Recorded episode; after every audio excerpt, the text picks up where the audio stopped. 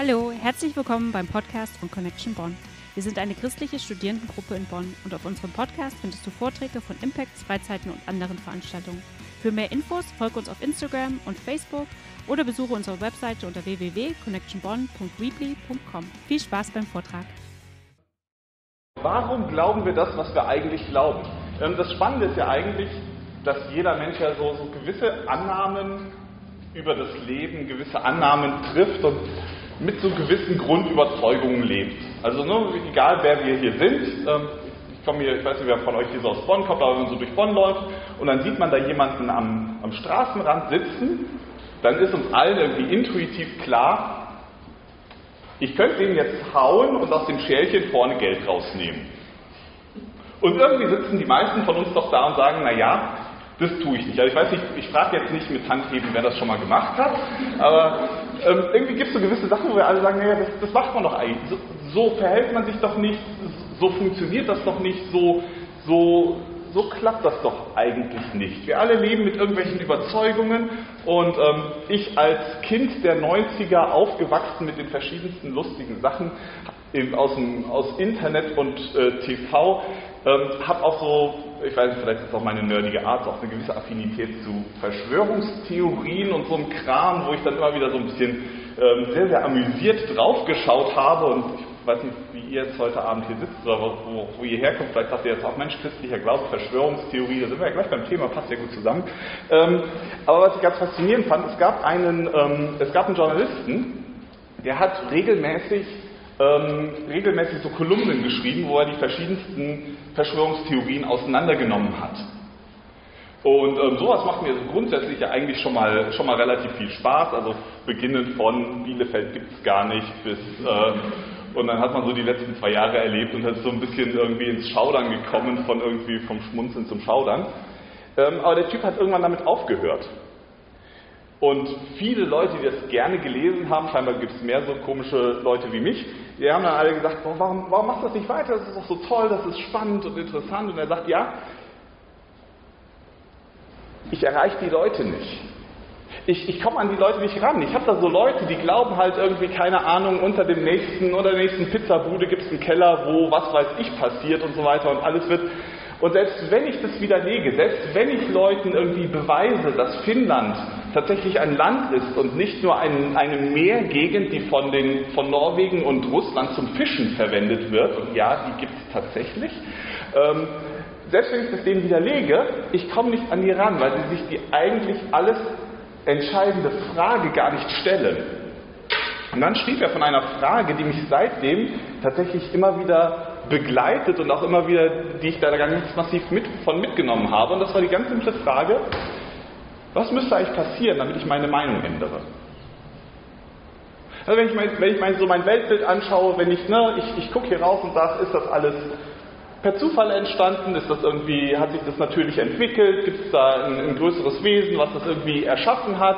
Was da der Verursacher ist? Wie stark war das involviert? Was weiß ich, oder ähm, wo geht es denn hin, wenn ich irgendwann mal hier ablebe? Weil ich meine, wenn wir schon dabei sind und so einen schönen netten Abend hier zusammen sind, erzähle ich keinem Neuigkeiten, irgendwann geben wir alle mal einen Löffel ab und dann ist vorbei und dann gucken wir halt, was ist denn danach. Und egal, was wir so darüber, darüber glauben und denken, was unser Weltbild prägt, worauf fußt das eigentlich? Und was müsste denn passieren, damit sich mein Weltbild auch ändert, damit ich, damit ich meine Ansicht ändere, damit ich meine Meinung ändere?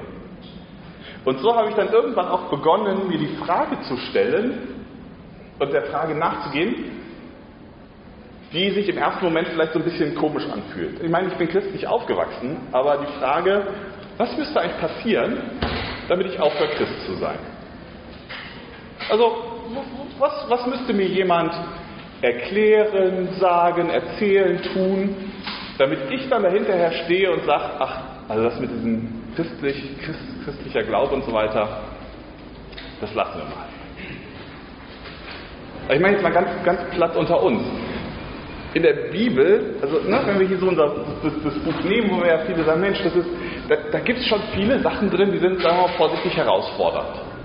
Aber weiß ich, Göttersöhne, die auf die Erde kommen und mit äh, Leuten Kinder zeugen, die dann die Riesen sind. Steil. Also da sitze ich vorne. Oh, oh, so. Also, was?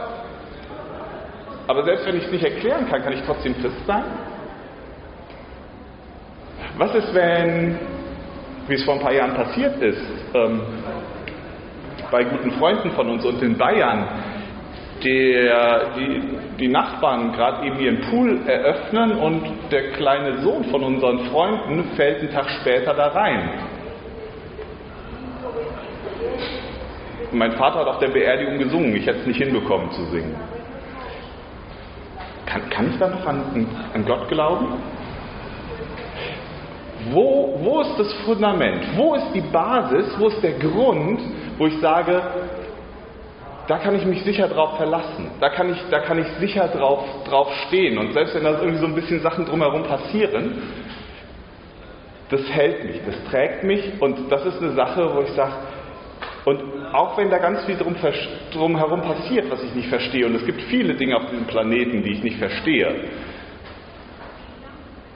ja, ich bin weiterhin Christ, ich glaube weiterhin, ich, ich, ich lasse das nicht los. Was müsste passieren? Was ist das Fundament meines Glaubens? Und im ersten Moment ist das vielleicht so ein bisschen, ein bisschen ähm, klingt auch so ein bisschen gefährlich. Also nur so zur Info, wenn ihr der Frage irgendwann mal beginnt nachzugehen, ähm, egal was für ein Weltbild ihr habt, das rüttelt so ein bisschen am Fundament und das macht erstmal Angst, weil es plötzlich so ist, was passiert, wenn es denn umkippt? Also was ist denn los, wenn es plötzlich sich herausstellt, uh, mein Weltbild ähm, vielleicht doch nicht so stabil, wie ich bisher dachte. Ähm, von daher, das, das fühlt sich erstmal komisch an, ist aber, glaube ich, eine extrem gute Sache, das zu tun. Und dem wollen wir heute Abend ein bisschen nachgehen. Es gibt eine Sache, die ich da von vornherein ganz klar machen möchte. Wir werden heute so ein bisschen auf einer, ich sag mal, ähm, objektiv rationalen Ebene an die Sache herangehen. Weil es gibt viele Dinge, ähm, die tatsächlich, wo ich sagen kann, die kann ich für mich tatsächlich annehmen, die kann ich für mich äh, verstehen, aber die könnte ich jetzt niemandem anderen, sag ich mal, im engeren Sinne beweisen. Gott hat zu mir gesprochen. Ich weiß nicht, wie häufig ich diesen Satz schon gehört habe. Und da sind auch ganz viele Leute, die haben da eine ganz, ganz massive Erfahrung gemacht. Und ich glaube auch, dass Gott heutzutage noch spricht. Aber kann ich irgendwie nachweisen, dass Gott zu mir gesprochen hat? Kann ich zu irgendwem hingehen und sagen, weißt du was, hier, guck mal da, und dann hat er mir das und das gesagt. Da wird es dann irgendwann schwierig. Also, diese Erfahrungen sind extrem wichtig und extrem gut und sind auch, sind auch machbar und sind auch da. Ähm, nichtsdestotrotz sollen wir heute ein bisschen mehr auf die andere Seite gucken und mal sagen, was, woran, woran können wir uns denn auch, ich sag mal, woran, wo können wir denn uns, welchen Sachen können wir uns auch mal rational nähern? Vom, vom ähm, so, so vom, vom grundsätzlichen Herangehen her. Woran muss sich denn der christliche Glaube eigentlich messen lassen? Na, schauen wir doch mal, was der christliche Glaube uns dazu sagt. Und dazu gucken wir mal in ähm, das Buch, also diese, diese Sammlung hier, die ja die meisten dann, die sich Christen nennen, dann irgendwie sagen, ja, das ist so das zentrale Ding. Und ähm, schauen wir einfach mal, was, was glauben denn Christen, was das Fundament ihres Glaubens ist. Also was sagen die denn über sich selber? Jetzt ganz unabhängig davon, ob du sagst, oh, das, das Ding, was du da hast, ist irgendwie, ne, hat besonders schön dünne Seiten, die kann man gut zum Zigarettenrollen oder Jointrollen verwenden und der Ledereinbank ist schön oder vielleicht auch nicht. Oder vielleicht sitzt du auch hier und sagst, boah, nein, das ist tatsächlich, ich glaube, dass, das, dass, dass Gott durch sein Wort zu mir spricht wo auch immer du stehst, vollkommen egal. Wir gucken einfach jetzt mal, was sagt denn der christliche Glaube über sich selber? Und dazu schauen wir einfach mal in 1. Korinther 15. Und in Korinther 15 sagt Paulus denn ganz klar, ganz, ganz klar, ich habe euch überlebt, überliefert, was ich auch empfangen habe. Dass Christus, also Jesus, für unsere Sünden gestorben ist nach den Schriften, also dann nimmt er Bezug aufs, aufs, Alte Testament, das, was sie damals hatten. Ich meine, zu der Zeit, wo Paulus das geschrieben hat, gab es so den hinteren Teil von diesem Buch, den gab es damals halt noch nicht, sondern die Schriften, sondern der vordere Teil, das, was im Grunde genommen das jüdische, das jüdische, ähm, jüdischen Schriften sind, also das, was wir heute als Altes Testament kennen. Christus durch für unsere Sünden gestorben ist, dass er begraben wurde und auferweckt worden ist am dritten Tag. Das sagt Paulus, das ist das, der grundsätzliche, zentrale Gedanke des christlichen Glaubens. Und dann geht er irgendwann weiter, dann geht er sogar so weit und diskutiert er ein bisschen, also wenn ihr das lest, geht es so ein bisschen um äh, Auferstehung der Toten und so weiter. Und dann sagt er, ähm, wenn es keine Auferstehung der Toten gibt, dann ist auch Christus nicht auferstanden. Wenn Jesus, also Christus, nicht auferweckt ist, so ist auch unsere Predigt inhaltslos und inhaltslos ist auch euer Glaube. Zu Deutsch, dann ist es ein bisschen heiße Luft. Also wenn Jesus nicht auferstanden ist, dann können wir es auch bleiben lassen. Er geht sogar so weit, dass wir zu sagen, dass wir zu sagen haben, dass er sagt, wenn wir allein in diesem Leben auf Christus gehofft haben, also wenn es nur um hier, das hier und jetzt geht und wir haben halt gehofft, dass er auferstanden ist, ist er aber nicht, so sind wir die elendsten von allen Menschen. Er sagt halt, ne, also wenn Jesus nicht auferstanden ist, können wir es auch bleiben lassen. Da brauchen wir kein Connection machen. Also, ne, natürlich treffen wir uns hier und es ist auch schön miteinander, aber dann ist halt auch nur schön miteinander. Aber dann können wir es auch bleiben lassen. Dann können wir uns auch irgendwie an, ja, Connection kann man sogar auch ohne, ohne Jesus wahrscheinlich auch Connection nennen. Ist auch schön, können wir den Namen beibehalten, oder? Ne? So. Aber er sagt, das können wir bleiben lassen. Und das ist eigentlich ganz spannend, denn Paulus gründet den christlichen Glauben an sich nicht in, naja, es gibt hier so ein Buch, es hat jemand mal ein schönes Leder eingebunden und das musste glauben. Ne? Von vorne vom Inhaltsverzeichnis bis zu den Karten hinten drin. Das musste alles glauben, dann bist du Christ. Sondern Paulus sieht das auf eine ganz andere Ebene. Paulus sagt, wisst ihr was? Christliche Glaube gründet sich nicht auf, wir müssen uns hier an irgendwelche, irgendwelche heiligen Schriften halten, sondern er gründet sich auf ein historisches Ereignis. Und da sind wir plötzlich in einer ganz anderen Welt. Ich meine, ich bin studierter Mathematiker, von daher liegen mir diese, diese Wissenschaftsfelder natürlich ein bisschen weiter entfernt von mir. Aber im Grunde genommen sagt Paulus, das, was wir hier haben, das müssen wir gar nicht untersuchen als ein ähm, Ich glaube, was da drin steht, sondern als ein Ist das geschichtlich, historisch denn tragbar? So verrückt das vielleicht auch klingt, und ich bin genug Leuten begegnet, die gesagt haben, aber weißt du was, Tobias, also irgendwie, irgendwer ist von Toten auferstanden, lass mal bleiben. Können wir, also das, das können, wir, können wir irgendwie sein lassen. Aber Paulus sagt, wisst ihr was, dieses Ereignis ist passiert. Oh, dann schauen wir uns das doch mal an. Was erfahren wir denn historisch über diesen, diesen Jesus? Was erfahren wir denn historisch über diese Geschichten von Tod und Auferstehung? Und gibt es irgendwelche Belege dafür? Ich verwende hier jetzt ganz bewusst auch das Wort Belege, denn ich meine, das mit den Beweisen ist ab irgendeinem gewissen Grad immer ein bisschen schwierig. Ne? Also ich komme aus der Mathematik, ich weiß, wie ein Beweis so grob funktioniert und selbst in der Mathematik müssen wir uns irgendwann auf Axiome verlassen und wenn ihr mal viel Freude habt, dann schaut ihr mal nach dem Auswahlaxiom und dann stellt ihr fest, dass auch die gesamte Mathematik nicht auf absolut soliden Beinen steht, sondern dass es da auch Wahlfreiheit gibt und je nachdem, was man annimmt, erhält man ein konsistentes System, in dem man arbeiten kann. Yippie! Ähm, also wer dachte irgendwie, die Mathematik sei schon fertig? Ähm, nö. Auf der anderen Seite gibt es aber Dinge, die man belegen kann. Das heißt, historisch, beispielsweise, wenn wir überlegen, naja, gab es denn einen Julius Caesar? Wow. Das kann uns relativ schwer jemand tatsächlich hundertprozentig beweisen. Im Sinne von, keiner von uns kann da hinfahren und gucken, gibt es den jetzt tatsächlich noch. Zeitreisen haben wir noch nicht erfunden ähm, und dann kommen ja ganz viele andere Probleme damit einher, aber ne, wir können nicht dahin gehen und, und uns das anschauen. Nichtsdestotrotz können wir Belege sammeln. Genau wie beispielsweise, ich bin, bin jetzt seit äh, dieses Jahr seit zehn Jahren verheiratet. Wenn ihr mich fragt, sag mal Tobias, liebt dich eigentlich deine Frau? Boah, wie beweise ich das irgendwem? Also, ich weiß es nicht. Kopf aufmachen und reingucken oder sowas ist, glaube ich, nicht legal in Deutschland und ob man da was sieht. Ähm, aber also, wie, wie würde ich das denn jemandem beweisen? Ja, das wird schwierig. Nichtsdestotrotz gibt es genug Belege, sodass ich tatsächlich irgendwie vor zehn Jahren gesagt habe, wisst ihr was, den Rest meines Lebens verbringe ich mit dieser einen Frau. Und es scheint stabil genug zu sein, um zu sagen, da, da basiert auch ein Großteil meines, meiner jetzigen Lebensrealität drauf. Das heißt, wir gucken uns jetzt mal an, wie sieht es denn so mit den historischen Belegen aus, wenn wir über Leben, Tod und Auferstehung von Jesus Christus nachdenken. Und das Erste, was wir da feststellen müssen, ist, wir müssen uns natürlich an der Stelle in irgendeiner Form auf historische Dokumente verlassen. Und da wird es ein bisschen, bisschen, ähm, bisschen äh, diffizil, denn auf der einen Seite gibt es natürlich, ich sag mal, außer, außerbiblische Belege. Es gibt andere Schriftsteller, andere, äh, andere Historiker, die auch über Jesus berichten. Also von irgendwie einem, ähm, einem Josephus, der irgendwie über, über Jesus schreibt. Also es gibt halt außerbiblische Schriften. Nichtsdestotrotz gibt es auch diese, dieses Buch und diese Schriften. Und da möchte ich jetzt einfach mal eine ganz, ganz massive ähm, Unterscheidung ziehen.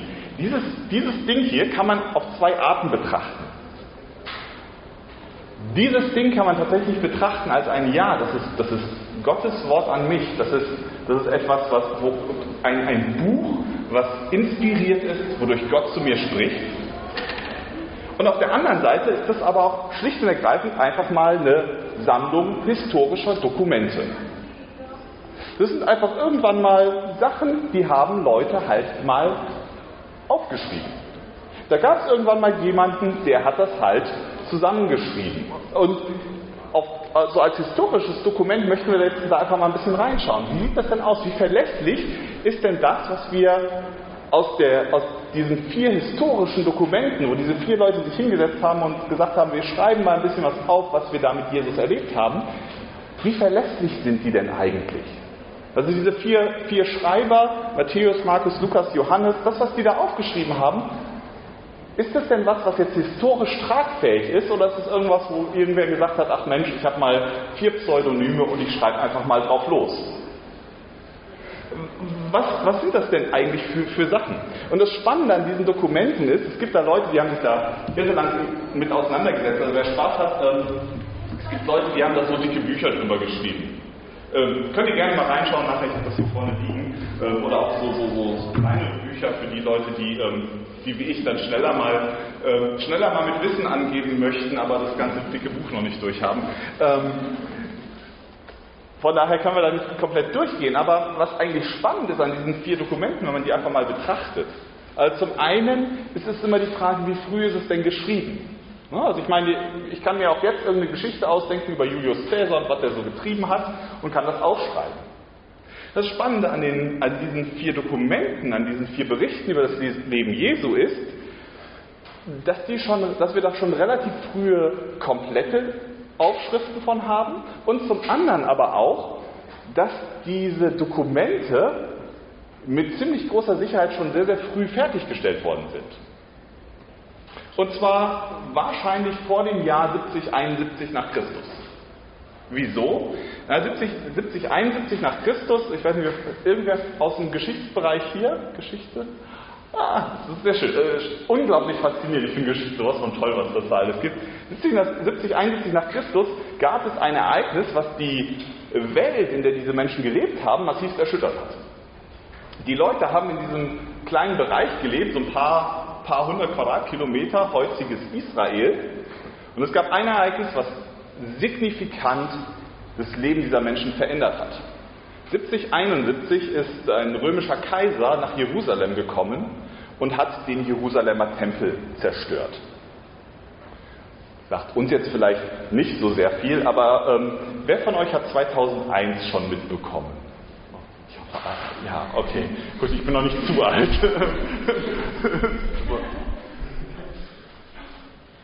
Viele von, ich, ich, weiß nicht, wie ihr damals 9-11 erlebt habt, also in den, den 11. September damals. Okay, jetzt, jetzt kommt, ja, damals war ich noch drei und deswegen, Dankeschön, ich war damals schon alt. 9-11 ähm, war so ein Tag, ich weiß noch, ich hörte morgens im Radio, ah, eine kleine Sportmaschine fliegt ins World Trade Center. Aber die Maschine war doch ein bisschen größer und jetzt ist es noch eine zweite und die ist auf den zweiten Tower rein. So in etwa muss man sich das vorstellen. Also ist, man muss sich die Bibel so ein bisschen vorstellen, wie wenn ihr schreibt einen Bericht über mein Leben im Jahre 2001 in New York City und ihr schreibt so bis September und dann sagt ihr, ja, und dann war ich noch einkaufen und dann war es schön und dann bin ich einfach weitergezogen und ähm, dann, an, am, am 11. September, ja klar, da war ich bei McDonalds noch mal kurz essen soll und ignoriert vollkommen dieses Ereignis, was da passiert ist. So in etwa muss man sich das vorstellen. Für die, für die jüdische Kultur ist mit dem, mit dem Fall des Tempels etwas Massives zerbrochen. Ihr zentraler Zugang zu Gott Das, wo ihre komplette Religion darauf basierte, ist kaputt gegangen. Also im Sinne von, ist zerstört. Ich kann nicht mehr zu Gott kommen. Die komplette Kultur drehte sich darum, ich gehe in den Tempel, ich opfere, ich, ähm, ich, ich wasche mich rein, ich zahle dorthin, Tempelsteuer und so kam. Das geht alles kaputt. Und die Bibel erwähnt nicht ein Wort davon. Die ganzen Autoren erwähnen das nicht mit einem Wort. Das Lustige ist, sie erzählen davon, dass Jesus das vorhersagt. Also sie berichten schon irgendwie, Jesus sagt hier, ne, in ein paar Jahren, Tempel hier, total cool, aber da wird nicht ein Stein auf dem anderen bleiben. Das wird alles zerstört. Und weh dem, der damals in der, der dann in der Stadt ist. Das ist echt übel. Seht zu, dass ihr dann rauskommt und auf die Berge flieht. Und so war es auch. Also die, die Eroberung Jerusalems, Zerstörung des Tempels, ist eine richtig, richtig üble Geschichte. Und keiner der Schreiber kommt auf die Idee zu sagen, by the way, erinnert ihr euch 70, 71? Ja? Das, was er gesagt hat, ist eingetroffen. Das ist doch cool, oder? Keiner. Das heißt, die Dokumente sind wahrscheinlich zu einer Zeit geschrieben, als die Leute noch gelebt haben. Also wenn ihr mal versucht, irgendwie Geschichten zu erfinden über irgendwen, ist das immer ganz gut, wenn die Leute, die die Person kennen, nicht noch leben. Also wenn ihr irgendwie sagt, ich möchte eine Person erfinden und die war total gut befreundet mit Anja, dann ist es total cool, wenn keiner mit Anja sprechen kann und sie fragen kann, sag mal, kennst du die eigentlich? Dafür sind wir leider mit den, mit den Schriften im, im Neuen Testament zu früh. Die andere Sache ist, der, der Schreibstil ist ein ganz, ganz faszinierender. Damals war Schreiben noch so ein bisschen was Ungewöhnliches.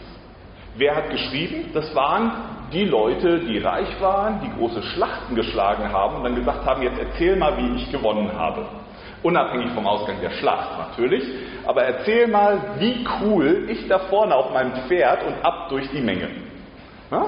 Das waren die Leute, die haben damals Geschichten geschrieben. Oder Historiker, die halt versucht haben, irgendwie möglichst genau das mitzuschreiben, was da passiert ist oder so. Was damals keiner geschrieben hat, war so Liebesromane oder mal so eine fiktive Geschichte. Das gab es damals nicht. Solche Geschichten wurden mündlich überliefert. Aber die hat keiner aufgeschrieben, weil das, das konntest du nicht verteilen. Buchpresse Gutenberg ist ein paar, paar tausend Jahre oder anderthalb tausend Jahre später. Das heißt, die, die Schreib, der Schreibstil, den wir hier in der Bibel haben, wenn es tatsächlich ein erfundener wäre, dann hätten die eine vollkommen neue Literaturgattung damals erfunden, diese vier Leute. Und diese Literaturgattung wäre danach sofort komplett verschwunden. Und dann erst so irgendwann wieder aufgetaucht, als es dann in der Literatur wieder in den Realismus ging. Und zudem haben die sich da auch noch so einen Blödsinn ausgedacht. Also jetzt mal ganz platt unter uns. Ich meine, ne, wir kommen jetzt gerade von Ostern. Ihr kennt Ostergeschichte, ne? Ostermorgen und so weiter und ne? so. Jetzt will sich das irgendwer ausdenken. Ne? Jesus hat gesagt, ich stehe wieder auf von den Toten. So, und jetzt muss ich irgendwie darum eine Geschichte erfinden, wie das denn so passiert ist. Und ich bin Jünger. Na, wie schreibe ich das? Das ist doch ganz simpel. Und wir trafen uns mit den Jüngern am dritten Tage, noch vor Sonnenaufgang, vor dem, vor dem Grab. Und als die Sonne langsam sich über den Hügel erhob, fing Petrus an zu zählen. Zehn, neun, ah, ne? und, und wir standen alle da und die, der Stein äh, flog hinweg und Jesus trat heraus und wir, seine Getreuen, standen da und äh, oder sowas. Keine Ahnung, irgendwie sowas hätte man sich doch ausgedacht, aber nicht dass da ein paar, paar Frauen hinlaufen, ist, ohne irgendwie zu nahe treten zu wollen. Aber in der damaligen Gesellschaft durften Frauen vor Gericht noch nicht mal aussagen. Die wurden noch nicht mal als Zeugen zugelassen. Und die Jünger denken sich aus, dass das die ersten Zeugen sind. Das ist vollkommen Banane. Das, das wird, also wenn du, wenn du eine glaubhafte Geschichte in der damaligen Kultur schreiben willst, schreibst du alles, aber nicht dass da Frauen waren und die als Erste da am Grab waren und das mitbekommen haben. Da muss ein Mann hin, damit das auch glaubwürdig ist. Es ist eine vollkommen andere Kultur. Wir können uns das heute gar nicht mehr so vorstellen, aber bei denen ist es einfach unglaublich tief drin. Das, das passt nicht. Und zudem ist das auch noch vollkommen, also der Rest der Evangelien, schaut euch mal an, wie die Jünger da wegkommen. Das ist peinlich. Ne? Also ganz, ganz toll hier, Spe äh, Wunder von Jesus, ne? Speisung der 5000. Ne? Da, ne, sind sie irgendwo am See, Jesus speist die 5000, macht ein großes Wunder, die Jünger direkt mit dabei, am Brot verteilen und so weiter. 5000 Leute werden satt. Fahren auf die andere Seite vom See, Menschenmenge von 4000 Leuten. Wieder haben sie ein bisschen Brot, ein bisschen Fisch und die Jünger stehen da und sagen, oh, was soll man jetzt machen? Ja, Entschuldigung, da hinten, hier sind nur vier. Also, ne, also, vielleicht so, habt ihr eine Idee? Petrus unterhält sich mit Jesus kurz bevor er, bevor er nach Jerusalem geht und, äh, und, und, und, Jesus hingerichtet werden soll. Und Jesus sagt, hier, ich werde nach Jerusalem gehen, sterben. Petrus sagt, nein, auf gar keinen Fall, das wäre jetzt total schlimm und so weiter. Und Jesus spricht an, weiche von mir, Satan. Äh, Petrus ist nachher einer der Leiter der Kirche. Weiche von mir, Satan. Also den, den Satz, also jetzt ganz ehrlich, hätte ja keiner bemerkt, wenn ich den weggelassen hätte, oder? Also die, die, das hätte ich doch überspringen können. Peinlichkeiten wurden damals nicht aufgeschrieben. Ähnlich wie heute zu einem Großteil auch. Also ich meine, schaut euch mal Instagram an, das ist doch selten, dass da jemand sagt, guck mal, was, ne, bin ich heute Morgen wieder vor eine Wand gelaufen? Ach nee. Nee, guck mal, was ich gerade esse, ist das, ist das nicht schön und herrlich? So eine Peinlichkeit wird sich keiner, wird sich keiner erlauben. Die Details, die wir da drin finden, äh, da kann man sich hier ein ganzes Buch drin, drin finden. Äh, drüber, drüber beschäftigen. Wie sieht es mit so Details wie, wie Orte, wie Namen aus? Also wenn ich euch jetzt sage, irgendwie, wir haben irgendwie ein, ein, ein Buch, ich, äh, ne, ich erfinde ein Buch und der Held heißt Adolf. Ja, genau dieser Name hat einen gewissen kulturellen Kontext. Und, den gibt, also, ne, und die Eltern gucken auch momentan, was gebe ich wann, welchem Kind für Namen und so weiter. Und da gibt es immer das Hin und Her und so weiter. Und wenn man mal schaut, wie sieht es denn überhaupt mit der Namensverteilung aus? Warum, hat so, warum wird so jemand wie Judas Iskariot, der kriegt einen Nachnamen und der Bartholomäus nicht? Ist doch unfair, oder? Das ist ganz simpel. Die Leute wurden damals alle mit Vornamen benannt, aber es gibt noch einen zweiten Judas bei Jesus. Jetzt musst du die beiden irgendwie auseinanderhalten. Also ist das, was ihr auch schon damals in der Schule mal hattet, mehrere Leute mit dem gleichen Namen bekommen einen Spitznamen, die bekommen irgendeine Unterscheidung dazu. Ne? Da sagt man halt, das ist der Simon, der auch Petrus genannt wurde. Das ist der Judas, der Iskariot hieß. Das ist und das komplett eingearbeitet und eingebettet in die Kultur, in die Orte, in die Lage der damaligen Zeit.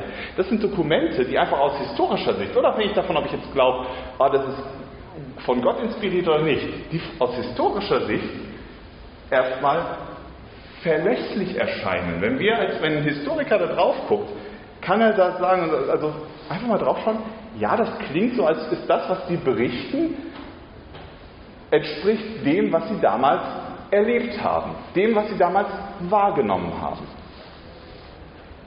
Und jetzt berichten die alle vier in riesiger, großer, umfassender Weise davon, dass dieser Jesus gestorben ist und danach auferstanden ist. Die berichten von einer Kreuzigung. Erstmal ist es auch wieder so ein peinliches Detail. Der, Chef von der ganzen Religion, der, der, der der, den wir hinterher als großen Gott feiern, der wird am Kreuz hingerichtet. Das war nicht schön. Also Kreuzigung, wenn ihr mal Spaß habt, schaut euch mal, äh, setzt euch damit mal auseinander. Das ist echt, also da hat man keinen Spaß und kann auch hinterher nicht mehr gut schlafen. Kreuzigung war echt fies. Kreuzigung war darauf angelegt, abzuschrecken und zu demütigen. Ich, ich weiß nicht, ich, hab, ich, bin aufgewachsen, ich bin in der, in der Kindergottesdienst aufgewachsen so ein Hügel, oben am Hügel hinten so drei Kreuze gegen Sonnenlicht und so.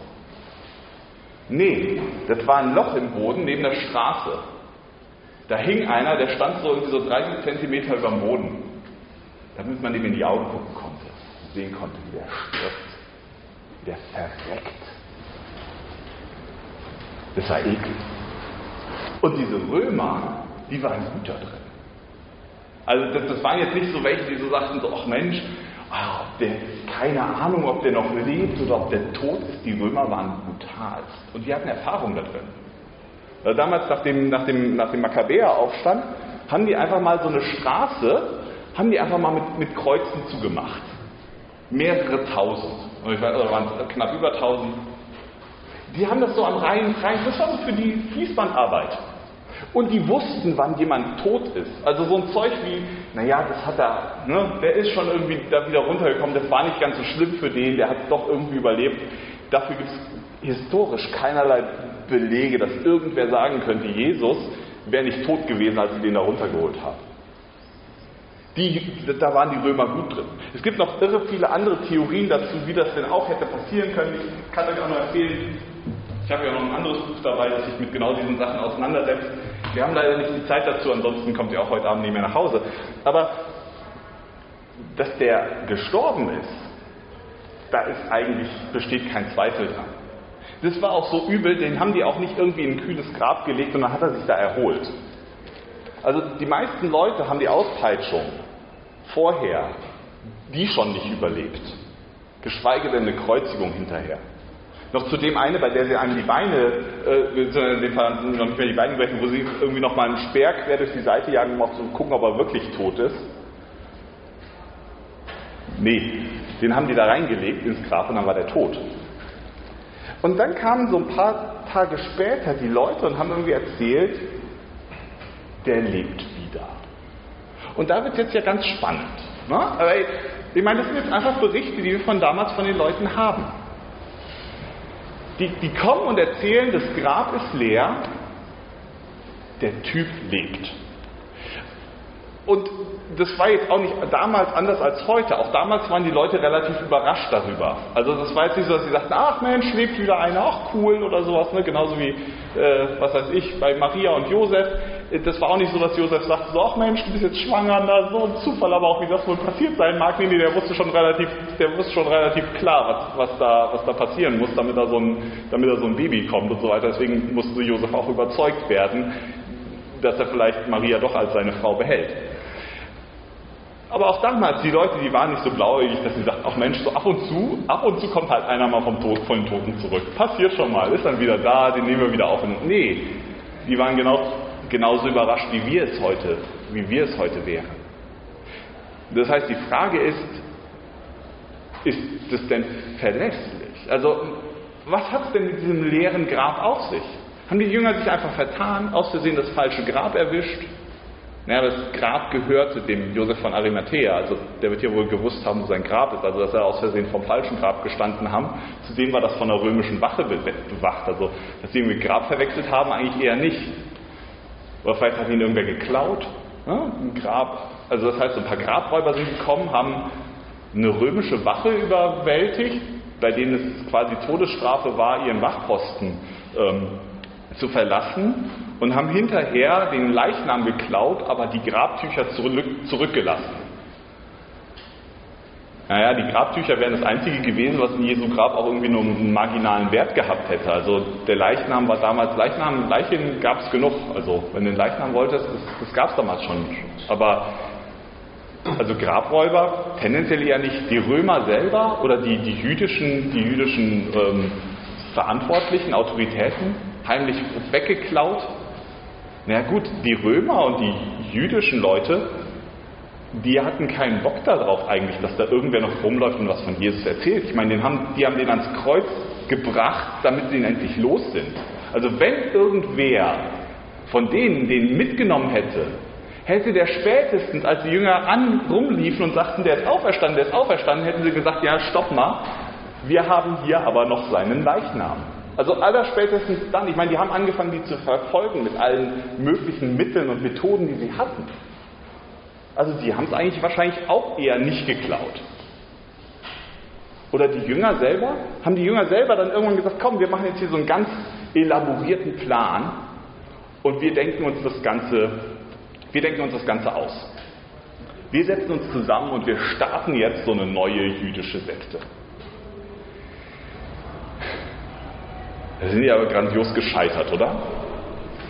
Also, wenn man sich mal anschaut, die Jungs, die hatten jetzt irgendwie nicht so, boah, das sind die, die Church-Leader und die großen, die großen Leiter von irgendwas. Die ganzen Leute, die sind eigentlich alle einen Märtyrertod gestorben. Also die Kirchengeschichte, die wir hinterher lesen, diese ganzen Jünger sind alle einen Märtyrertod gestorben. Jetzt ist es immer eine Sache, ich meine, Märtyrertod haben wir heute ja gegebenenfalls auch noch. Es gibt ja immer noch Leute, die irgendwie bereit sind, für ihre Überzeugung zu sterben. Aber das waren Leute, die waren bereit, für eine Sache zu sterben, die sie sich ausgedacht haben, wo die sie selber erfunden haben. Und dann haben sie gesagt, ach komm, aber so ein bisschen mit Löwen im Kolosseum ist schon cool. Das passt irgendwie nicht. Dann haben wir Leute in der Kirche, ähm, einer der ersten Kirchenleiter ist Jakobus. Jakobus ist ein Halbbruder von Jesus. Ich weiß nicht, wer von euch Geschwister hat. Was müsste passieren, damit euer Bruder euch davon überzeugen könnte, dass er euer Gott ist? Nur mal so, also ich bin, ich bin verwöhntes, verzogenes Einzelkind, von daher fällt mir das schwer, mir das vorzustellen, aber ähm, der Jakobus hat mit dem im Sand gespielt. Und läuft später rum und sagt, das ist, das ist mein Gott, mein Herr, mein Gott.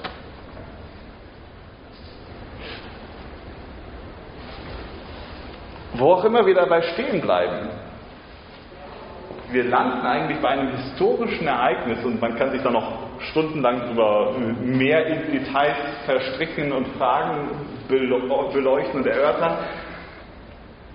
Wir landen bei einem Ereignis, was damals irgendwie passiert ist, wo es Zeugen für gab, wo es wo, wo, wo die Briefe, also so ein Paulus schreibt nachher an Leute und sagt, wisst ihr was?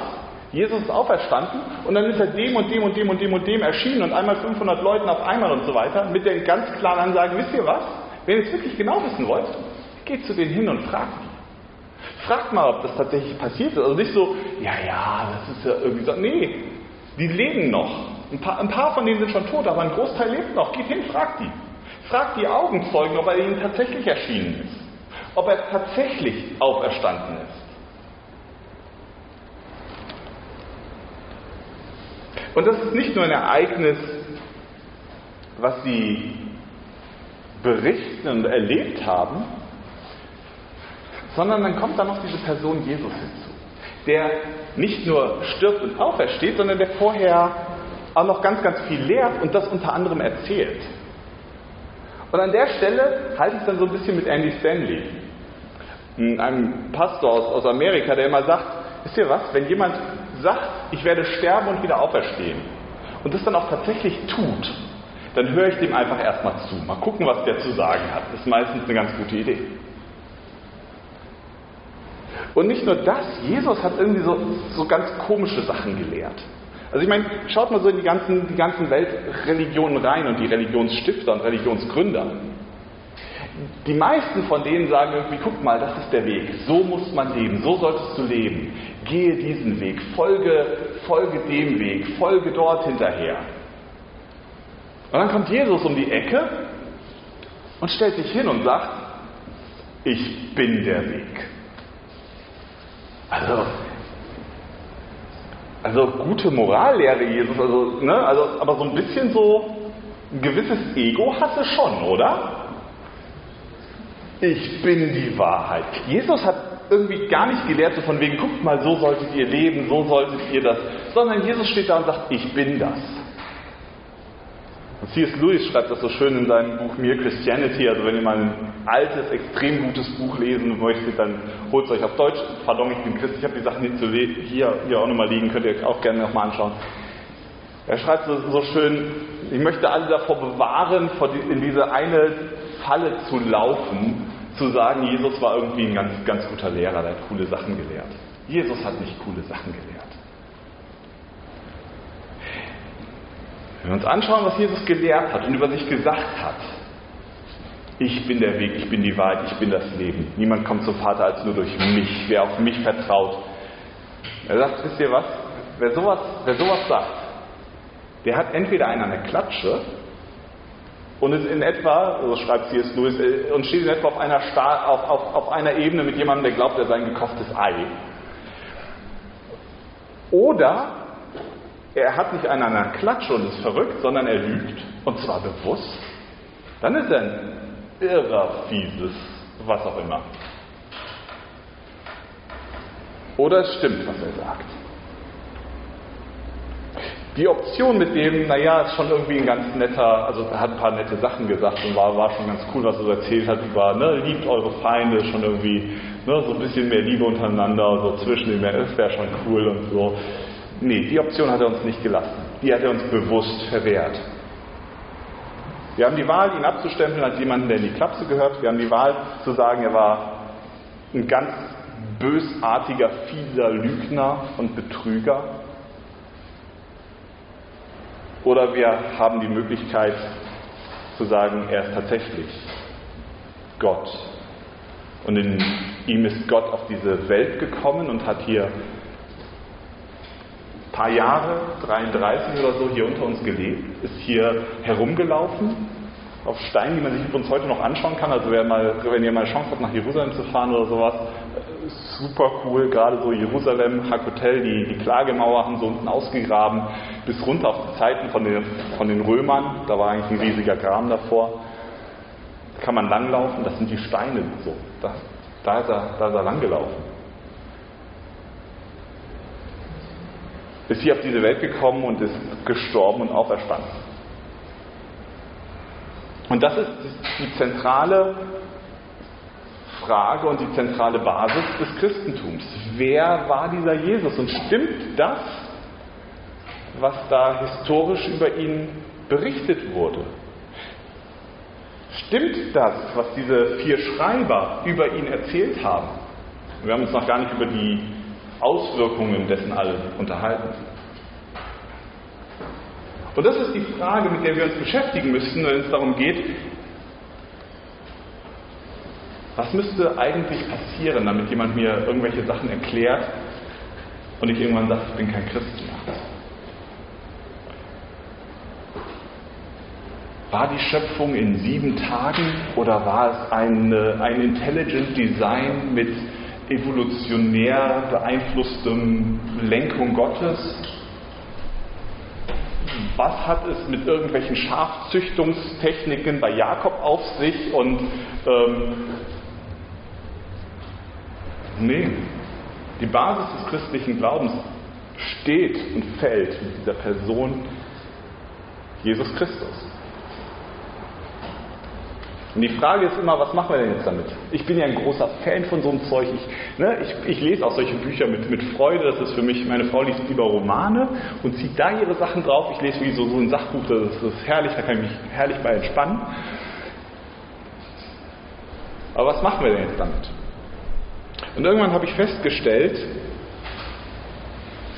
dieses ganze diese ganze, dieses ganze Thema von Apologetik und Gründen des Glaubens, so schön und, und, und spannend und faszinierend ich das auch finde, und so fundamental und grundlegend es auch ist, es ist doch immer nur ein erster Schritt. Es ist eigentlich mehr so eine Art Türöffner. Es ist mehr so eine Sache, wo ich sage, das ermöglicht mir eigentlich, das zu erleben, worum es beim christlichen Glauben eigentlich geht. Denn wenn dieser Jesus tatsächlich auferstanden ist und heute noch lebt, dann ist er vielleicht auch heute noch erfahrbar. Dann kann ich ihn vielleicht heute noch kennenlernen. Dann kann ich vielleicht heute noch ihm begegnen. Dann kann ich vielleicht heute noch mein Leben mit ihm leben, äh, mein Leben an ihm, an ihm ausrichten, von ihm beeinflussen lassen, ihm nachfolgen. Und dann kommen wir bei der Frage an, worum dreht sich denn eigentlich im christlichen Glauben und im christlichen Leben? Und diese ganze Frage, was ist denn eigentlich die Basis dafür und was ist denn das Fundament, gibt dem Ganzen nur eine, eine Möglichkeit zu passieren. Weil es plötzlich die Möglichkeit eröffnet für ein historisches Ereignis, was bei den meisten Menschen eigentlich Kopfschütteln auslöst. Und eigentlich bei jedem von uns. Da steht jemand von der ist tot und der, dann hinterher wieder lebendig. Ich weiß nicht, wo du heute hier sitzt und wo du da stehst und warum du hier, hier reingekommen bist oder wie, wie es dazu kommt, dass du jetzt heute, heute Abend hier hockst und ähm, eine halbe Stunde mich ertragen musstest. Setz dich mit dieser Frage mal, vielleicht ist es für dich dran, dich mit dieser Frage auseinanderzusetzen. Wer war denn dieser Jesus? ist da was dran an dieser, an dieser Geschichte, wo so ein paar Leute rumlaufen und nach drei Tagen sich eigentlich weggesperrt haben, weil ihr Meister und ihr Rabbi irgendwie am, am Kreuz dahin gemeuchelt wurde und nach drei Tagen laufen die plötzlich rum und sagen, nee, der lebt. Das geht weiter. Das sind irgendwie so zwölf Leute, die haben sich eigentlich versteckt und eingesperrt. Und plötzlich laufen die rum. Und 2000 Jahre später sitzen so ein paar Handels in einem Hörsaal in der Uni Bonn und unterhalten sich über den.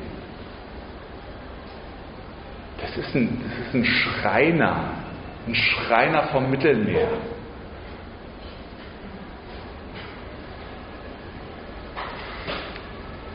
Vielleicht ist es aber auch einfach für dich eine Sache, wo du sagst, boah, das ist eigentlich etwas, was ich, ja, ich, ich glaube schon, ich, ich, bin schon mit Jesus unterwegs und etwas, was du, was du einfach mitnehmen darfst als eine Sache, boah, das darf mein Glauben bestärken. Das darf, darf ihm ein zusätzliches Fundament verpassen. Ich weiß nicht, ob du so gestrickt bist wie ich, dass du sagst, oh Mensch, ich muss das irgendwie alles erstmal durchdenken, bevor ich das irgendwie mir mal genauer anschaue. Oder ob du eher sagst, nee, boah, wenn ich das so richtig im Herzen fühle, ist das schon cool. Super, freut mich sehr, ich bin halt anders gestrickt. Aber vielleicht ist etwas, was du mitnehmen darfst und sagen kannst, jupp, da gibt es ein solides Fundament. Das ist nicht einfach nur so ein, naja, wir glauben halt, weil Mama und Papa das mir erzählt haben, weil das in irgendeinem Buch drin steht, was besonders hübsch eingebunden ist. Da gibt es mehr. Und dann ist die Frage an dich, was für eine Auswirkung hat das auf dein Leben? Unser Leben als Familie hat sich vor ein paar Wochen massivst verändert. Dieser Jesus ist nämlich rumgelaufen und er hat den Leuten so ganz komische Sachen erzählt. Und er hat unter anderem denen erzählt, wisst ihr was? Ihr wart immer für mich da. Als ich im Gefängnis war, da habt ihr mich besucht. Als ich nackt war, habt ihr mich gekleidet. Als ich Durst hatte, da hatte ich hatte ich ein, hatte ich ein, äh, da habt ihr mir zu trinken gegeben, ihr habt mich versorgt. Dann werden die Leute mich anschauen und fragen, wann, wann war das denn? Das haben wir gar nicht mitbekommen. Und dann werde ich, werde ich ihnen sagen, wisst ihr was, wenn ihr das irgendwem getan habt, der es wirklich, wirklich gebraucht hat, der wirklich bedürftig war, dann habt ihr das mir getan. Und weil so ein Schreiner aus Israel vor knapp zweieinhalb, vor, vor 2000 Jahren sowas erzählt hat, sind wir seit dem 16.03. bei uns in, unser, in unserem Haus zu acht. Oben im Dachgeschoss ähm, haben wir nachts um, nachts um halb drei hier vom Bonner Hauptbahnhof, weil die Deutsche Bahn natürlich Verspätung hatte, eine Mama mit zwei Kindern abgeholt. Der Papa ist noch in Kiew.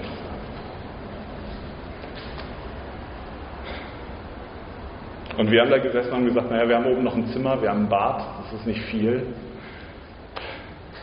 Aber es ist mehr als gar nichts und vielleicht hilft es ihnen für die Zeit.